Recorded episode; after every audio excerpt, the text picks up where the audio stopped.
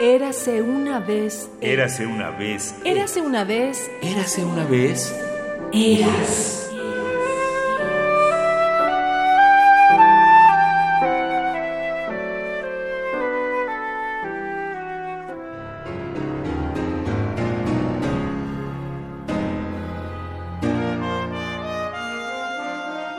Joaquín Gutiérrez Eras fue maestro de análisis en el Conservatorio Nacional de 1969 a 1970 y de composición en el taller de Limba de 1974 a 1977.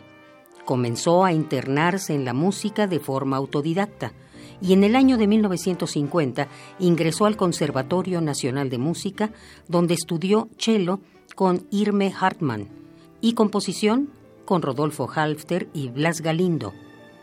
En 1952 recibió una beca del Instituto Francés de América Latina para estudiar en el Conservatorio de París, donde tuvo como tutores a Nadia Boulanger, Jean Viver y Oliver Messiaen.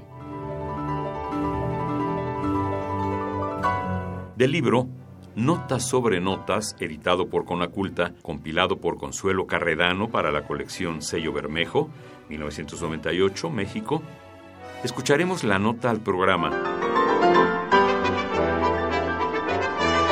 Concierto para piano número 2. Bela Bartok escribió su segundo concierto para piano en 1930 y 1931. Compuesto cinco años después que el primero, este concierto aún comparte ciertos rasgos con aquel el aire percusivo, las estridencias colorísticas y la preponderancia del elemento rítmico. Sin embargo, en el segundo concierto, estos rasgos aparecen atenuados, temperados por un acercamiento al espíritu que en aquellos años guiaba gran parte de la música europea, el neoclasicismo.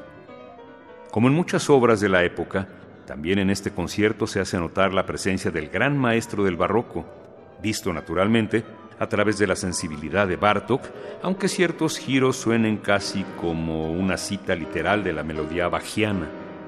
Por lo demás, es interesante comparar este concierto con otros de la misma época y ver cómo comparten en una u otra forma esta búsqueda de la nitidez lineal, el interés contrapuntístico y los perfiles angulares y mecánicos de la música inspirada en el siglo XVIII. Concierto número 5 de Prokofiev, 1932, y el Concierto en Sol, también de 1932, de Ravel. Los tres coinciden también en la tonalidad de Sol. El primer movimiento del concierto para piano número 2 de Bartok solo emplea instrumentos de viento y de percusión para acompañar al solista. El segundo movimiento, un adagio interrumpido por una sección rápida, es precursor directo del movimiento central del tercer concierto, una especie de coral nocturno en el cual el piano se mueve en arabescos impresionistas. El tercer movimiento combina la manera neoclásica con el dinámico nacionalismo típico de Bartok.